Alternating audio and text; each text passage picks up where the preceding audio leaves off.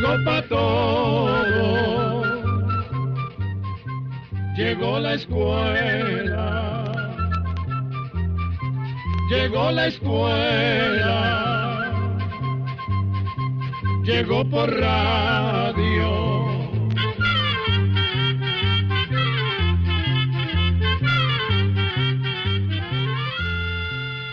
Instituto Centroamericano de Extensión de la Cultura presenta su programa Oigamos la Respuesta. Compartiremos con ustedes las preguntas de nuestros oyentes y daremos las respuestas a sus inquietudes. Mándenos sus preguntas al apartado 2948-1000 San José, Costa Rica. También puede enviarnos sus preguntas al correo electrónico icq.org o encuéntrenos en Facebook como Oigamos la Respuesta. O llámenos por teléfono, código de área 506, número 2225-5338 o 2225-5438 ¿Qué tal amigos? Con el placer de costumbre, estamos ya con ustedes en otro espacio de Oigamos la Respuesta, el programa del Instituto Centroamericano de Extensión de la Cultura. Un placer compartir con ustedes nuestro programa y recuerde que nuestro lema es Comprender lo comprensible es un derecho humano. Y vamos a iniciarlo con la primera consulta de un estimado oyente que nos escucha desde Terrazú, San José, Costa Rica. Nos ha llamado por teléfono y nos pregunta, ¿qué es el Parkinson? ¿Es en el cuerpo físico o en la mente? ¿La herencia tiene algo que ver? Escuchemos la respuesta. El Parkinson es un padecimiento del sistema nervioso que afecta las células del cerebro que se conocen como neuronas y que controlan los movimientos de los músculos. Las personas con Parkinson llegan a tener rigidez en el cuerpo, dificultad para moverse, problemas de equilibrio y coordinación, temblores en las manos, las piernas y la cara. Aunque la causa de la enfermedad de Parkinson no se conoce con exactitud, se sigue investigando.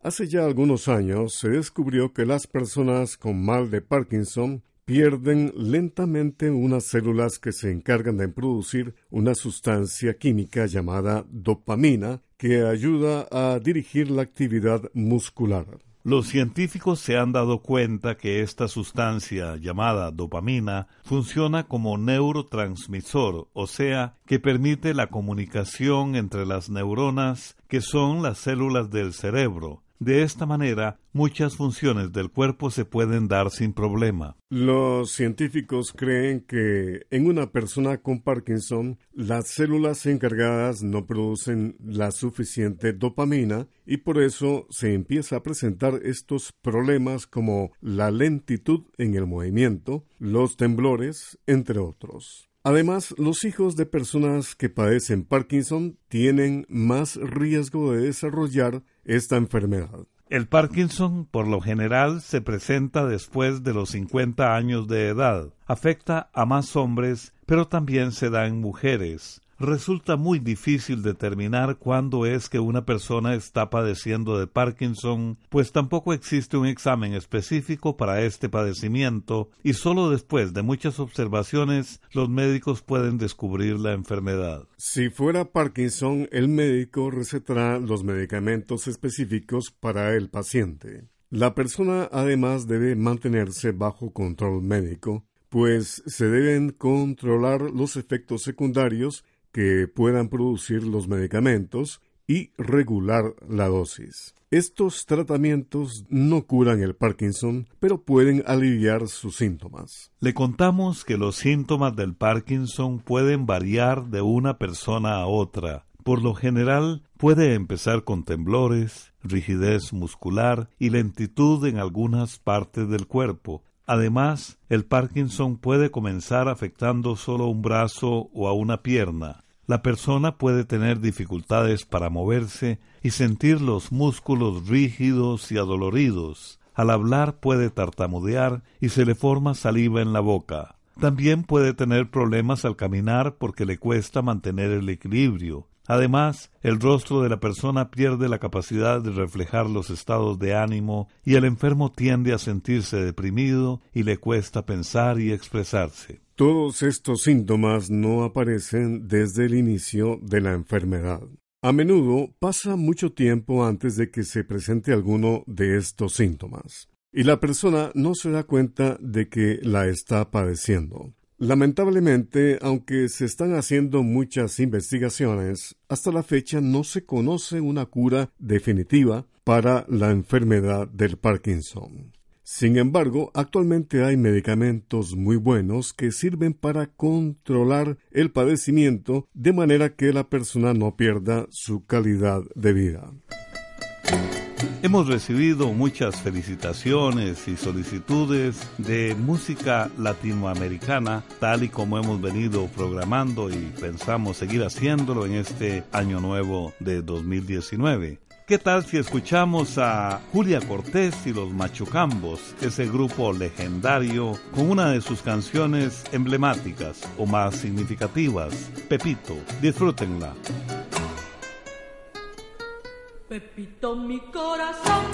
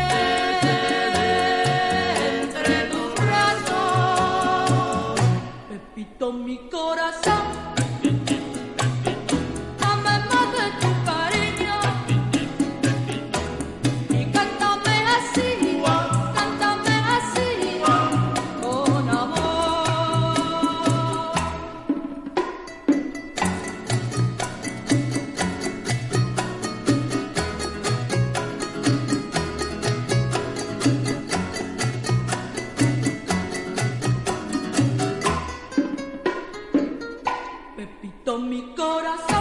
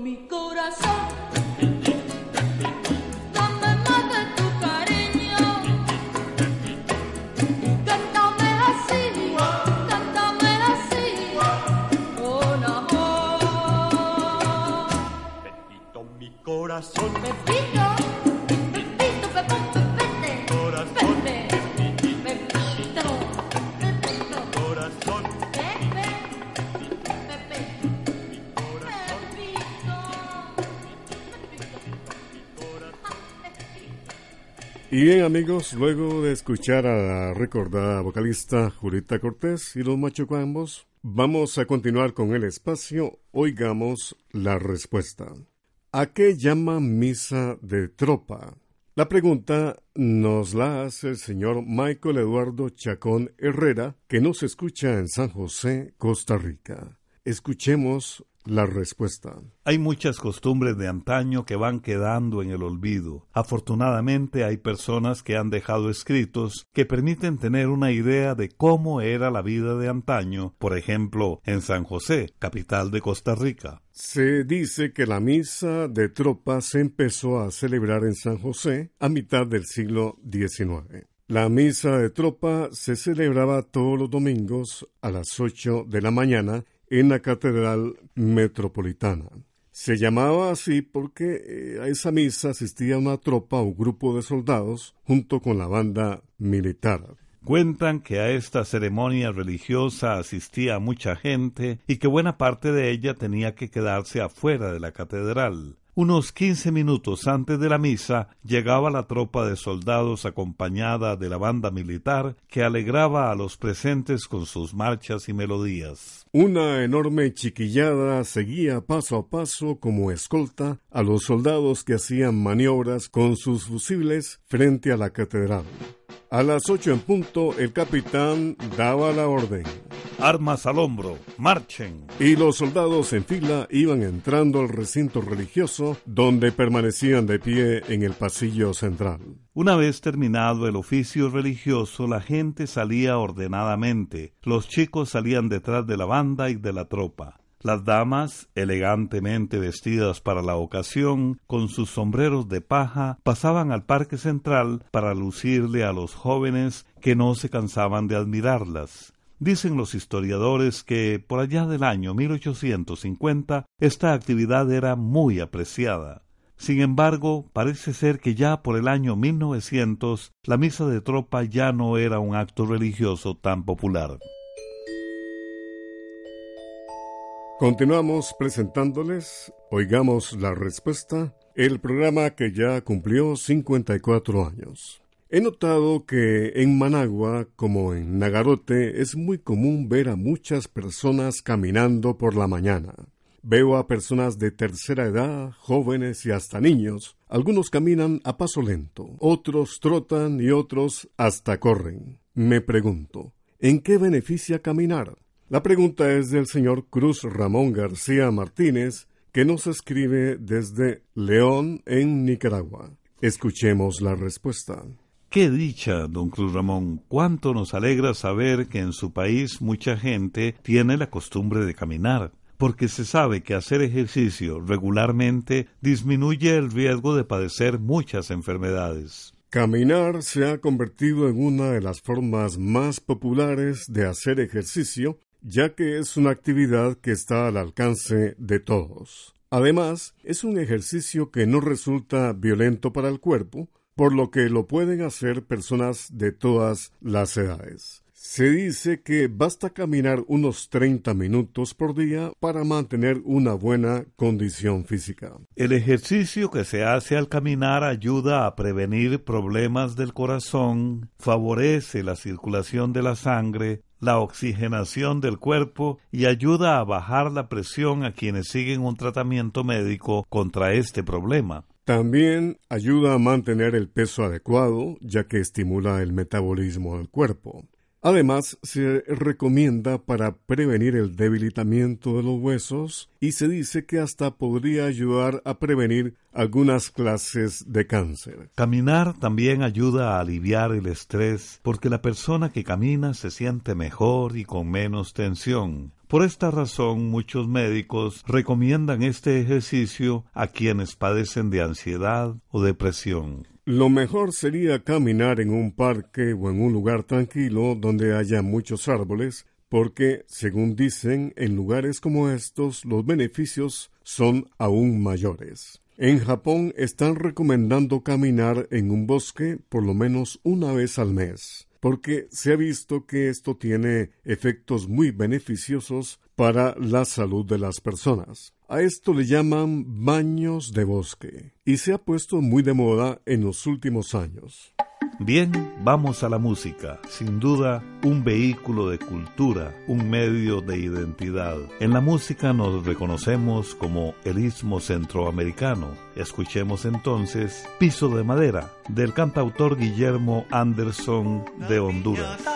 Risas y gritos, primero que de los chiquitos, camisa blanca, pantalón chingo, fiesta y bautizo, sol de domingo, aquel salón vio pasar entera mi infancia sobre aquel piso de madera.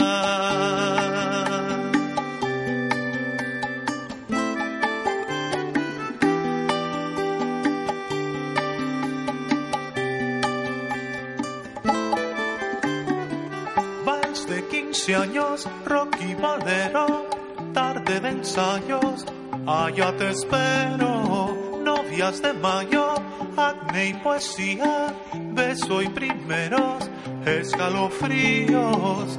Mi adolescencia fue dulce pera, bailando sobre aquel piso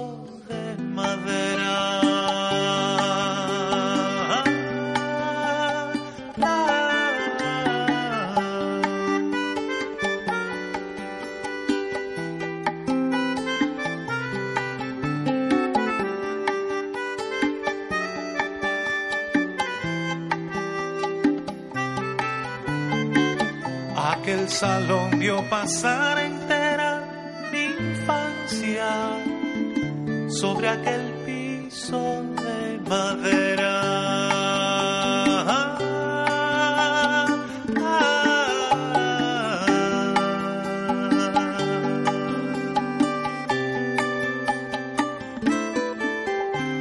Continuamos en Oigamos la Respuesta.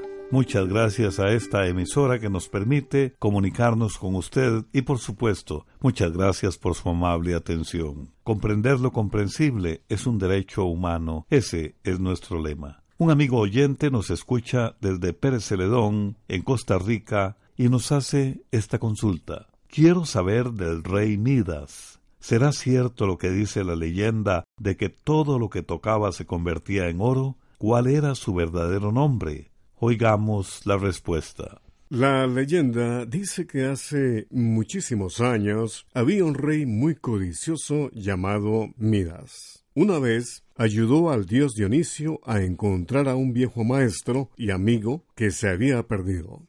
El dios, agradecido, le dijo a Midas que le concedería un deseo. Entonces el rey pidió que todo lo que tocara se convirtiera en oro. La leyenda también dice que Midas casi murió de hambre debido a su nuevo poder, pues hasta los alimentos que tocaba los convertía en oro y no podía comerlos. A punto de morir y arrepentido, Midas pidió perdón al dios Dionisio por su codicia. El dios finalmente le quita ese don al rey que, lejos de hacerle feliz, lo estaba llevando a la ruina y a la muerte. Pues resulta que según investigaciones que se han hecho, el famoso rey Midas realmente existió hace unos 2700 años. Fue un rey de Frigia, una ciudad que hubo en lo que hoy es Turquía. Según parece, en esa región había muchas minas de oro y los reyes tenían la fama de tener muchas riquezas. Con los años, la fama de las riquezas de Midas o Mita se mezcló con leyendas que dieron origen al cuento que usted nos menciona.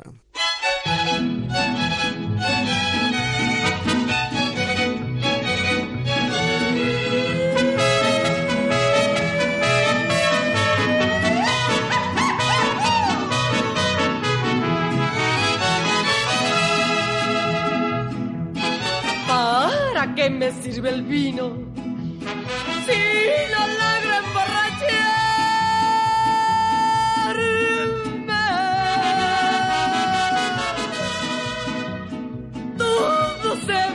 Quererte, qué maldito es mi destino. La puntada que tuviste te ha de arder toda la vida.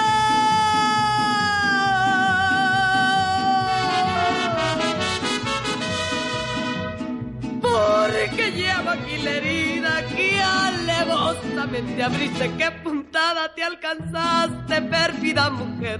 Nunca te creí capaz cambiar de parecer. Qué puntada te alcanzaste, pérfida mujer. Al dejar abandonado todo mi querer.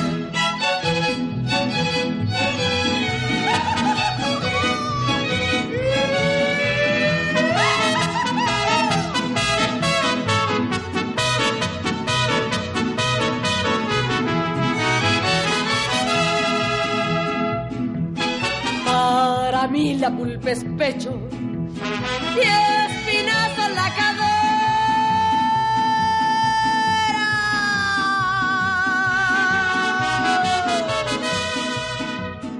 Si te largas con cualquiera que les haga buen provecho. Ay, que estoy entristecida. Ay, que estoy boca Estoy arrepentida de no haberte madrugado, hijo. Ten en cuenta bien de mi alma que hay un dicho muy certero.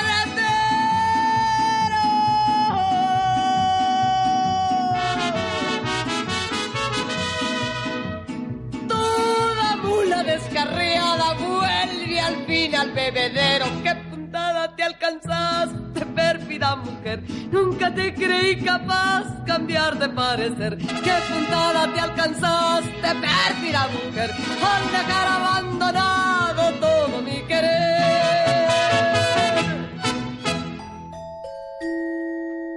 Y para concluir nuestro espacio de hoy, vamos a comentarles lo siguiente. Vamos a escuchar un interesante artículo que se publica en el libro Almanaque Escuela para Todos de este año, titulado Gastroenteritis o infección intestinal. Gastroenteritis o infección intestinal. Esta enfermedad sigue siendo muy frecuente en los países de Centroamérica. Es una infección que se produce cuando algunos microbios llegan hasta el intestino. Generalmente ocurre cuando la persona toma agua con muchos microbios o come alimentos en mal estado. También se puede contagiar por el contacto con personas o animales enfermos de gastroenteritis. La enfermedad causa pérdida de apetito, vómitos y diarrea. Las heces son flojas o líquidas y la persona tiene que ir al baño muy seguido. La gastroenteritis es más peligrosa en personas menores de 5 años y mayores de 75 años. Para evitar que la enfermedad se complique, se deben seguir estas medidas. A niños de pecho, la madre debe seguir dándoles de mamar. Si el niño tiene más de seis meses, no hay que suspenderle la alimentación adicional. Hay que seguir dándosela, pero dividida en seis o siete tiempos. Así, la cantidad de comida es menor y más tolerable. Si el niño toma leche en polvo, se debe de hervir el agua con la que se va a preparar. Además, se debe hervir en agua la mamadera durante un minuto cada vez que se va a usar. Cuando el niño que la está usando tiene gastroenteritis, no hay que guardar los restos de leche que no se toma. Tanto a los niños como a los adultos con gastroenteritis es muy importante darles mucho líquido para que repongan el agua que han perdido por los vómitos y la diarrea. Pueden tomar agua de arroz o suero, agua de coco, agua de zanahoria, agua de almidón o atoles o frescos de frutas con poca azúcar. No es bueno darles frescos de frutas ácidas como piña, mora, fresa, naranja o limón. Tampoco refrescos gaseosos, bebidas para deportistas, jugos envasados, gelatinas ni sopas envasadas o de cubitos. En las farmacias se consigue suero oral, que se prepara revolviéndolo con agua hervida. Si la persona no puede sostener el líquido por los vómitos, se aconseja darle una cucharadita cada tres minutos. Cuando no hay mejoría en los primeros dos días, lo mejor es ir al centro de salud o buscar ayuda médica, sobre todo en los casos de niños y ancianos. También se debe acudir al médico si la persona enferma tiene heces muy líquidas, abundantes, frecuentes y con sangre, más de cuatro vómitos en una hora, come o bebe poco y tiene mucha fiebre. Mientras dura el viaje al centro de salud, hay que darle al enfermo mucho líquido. Pero lo más importante es prevenir la gastroenteritis siguiendo estas recomendaciones. Darle de mamar al niño hasta los dos años, además de darle sus otros alimentos. Lavarse muy bien las manos cuando se llega del trabajo o de hacer mandados, luego de ir al baño, antes de cocinar o de manipular alimentos. Si hay duda de que el agua que se toma o se usa para cocinar no es pura o potable, es necesario hervirla. Hay que lavar cuidadosamente con agua y jabón los trastes de cocina antes y después de usarlos. Hay que mantener limpio el baño. Si el papel no se echa dentro del excusado o retrete, tirarlo en una bolsa plástica, cerrarla bien y quitarla del baño. Lo mismo debe hacerse con los pañales y después hay que lavarse las manos. Combatir las moscas que pueden llevar los microbios de un lugar a otro. Para terminar, queremos darles una receta para hacer suero en casa. Este se hace con un litro de agua hervida, tres cucharadas de azúcar y una cucharadita de sal. También el agua de arroz es un remedio muy eficaz y se hace hirviendo cuatro tazas de agua con media taza de arroz crudo y media cucharadita de sal durante unos 20 minutos. Si se desea, se le puede agregar una astilla pequeña de canela. Una vez que se ha enfriado, se cuela y está listo para tomarse. Y así llegamos al final del programa del día de hoy. Los esperamos mañana en este su programa Oigamos la Respuesta. Mándenos sus preguntas al apartado 2948-1000 San José, Costa Rica. También puede enviarnos sus preguntas al correo electrónico icq.org o encuéntrenos en Facebook como Oigamos la Respuesta. O llámenos por teléfono, código de área 506, número 2225-5338 o 2225-5438. Recuerde que comprender lo comprensible es un derecho humano.